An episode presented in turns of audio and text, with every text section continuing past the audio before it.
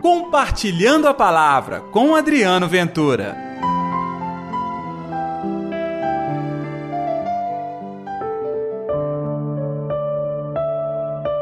Hoje eu devo ficar na sua casa. Olá pessoal, tudo bem? Eu sou Adriano Ventura. Está no ar o Compartilhando a Palavra deste domingo, dia 30 de outubro. É o 31 domingo do tempo comum e hoje dia de eleição. Que a paz, que o amor, que a alegria de Deus, que a brandura esteja reinando no seu coração e de todos nós brasileiros. Não se esqueça de dar like de compartilhar o nosso programa. E não se esqueça, mais tarde, às nove da noite, nós teremos a nossa live compartilhando a palavra neste mesmo canal. E eu te convido a participar comigo, com Josué e com toda a equipe. Afinal de contas, um domingo eleitoral, os ânimos ficam exacerbados, as pessoas tensas.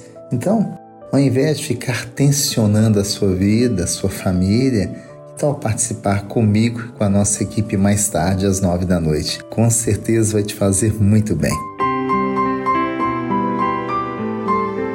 E o evangelho de hoje é Lucas 19, versículos de 1 a 10. O Senhor esteja convosco, Ele está no meio de nós. Proclamação do Evangelho de Jesus Cristo segundo Lucas. Glória a vós, Senhor.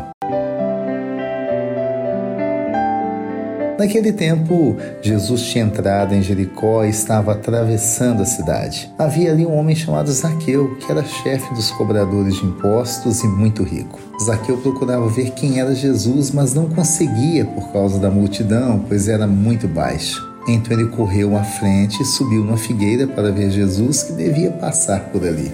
Quando Jesus chegou ao lugar, olhou para cima e disse: Zaqueu, desce depressa Hoje eu devo ficar na sua casa. Ele desceu depressa e recebeu Jesus com alegria. Ao ver isso, todos começaram a murmurar, dizendo: Ele foi hospedar-se na casa de um pecador. Zaqueu ficou de pé e disse ao Senhor: Senhor, eu dou a metade dos meus bens aos pobres. E se defraudei alguém, vou devolver quatro vezes mais. Jesus disse: Hoje a salvação entrou nesta casa porque também este homem é um filho de Abraão.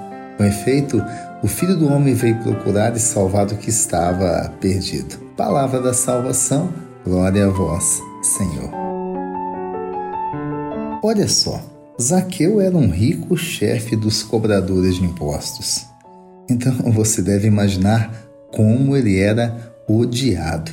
Então ele não somente era um cobrador de impostos, ele era chefe ele recebia muita comissão. Imagina que todas aquelas pessoas que se sentiam ofendidas, defraudadas, saqueadas, roubadas, carregavam a raiva do Império Romano, mas daqueles judeus também, que estavam, de certa maneira, compactuados com todo aquele mistério de maldade e aquela forma de governar o povo que era bem corrupta.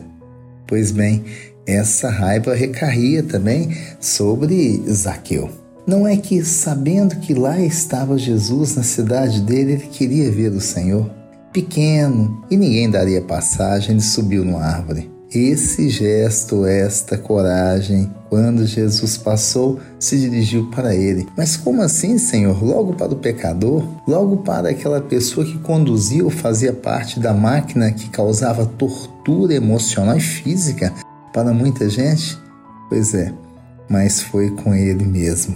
Zaqueu desceu depressa e o Senhor foi na casa dele. E aquela visita transformou o coração de Zaqueu e transformou totalmente, até do ponto de vista externo, tanto que ele quis dar parte dos seus bens aos pobres e restituir, de certa maneira, pagando uma multa para as pessoas pelas quais foram defraudadas por ele. Jesus comemora e diz que a salvação chegou naquela casa.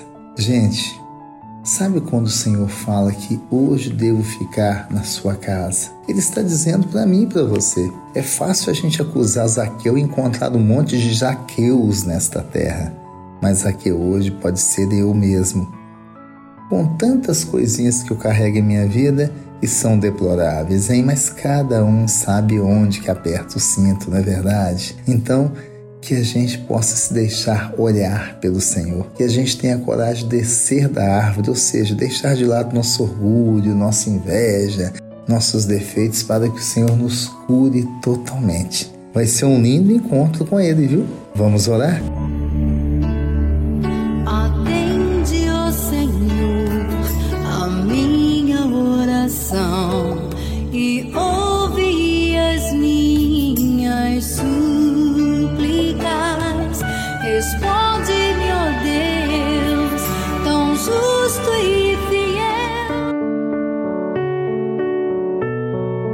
Querido Senhor, que neste domingo a tua mão se faça presente, a sua face se revele para nós, o teu rosto cative o nosso coração. Que possamos aprender a ter atitudes honestas, boas, santas, transformadoras para com todos e assim, é claro, aproximarmos mais do reino dos céus. Que assim seja, em nome do Pai, do Filho e do Espírito Santo. Amém. E pela intercessão de Nossa Senhora da Piedade padroeira das nossas Minas Gerais. Pessoal, um dia abençoado para todo mundo, uma eleição também com muito discernimento, muita paz e, é claro, muita alegria. Qualquer que seja o resultado, que seja na bênção de Deus e que seu coração esteja em paz. Mais tarde a gente se fala, hein? No nosso Compartilhando a Palavra Live. Até lá! Compartilhe a palavra você também. Faça parte dessa corrente do bem.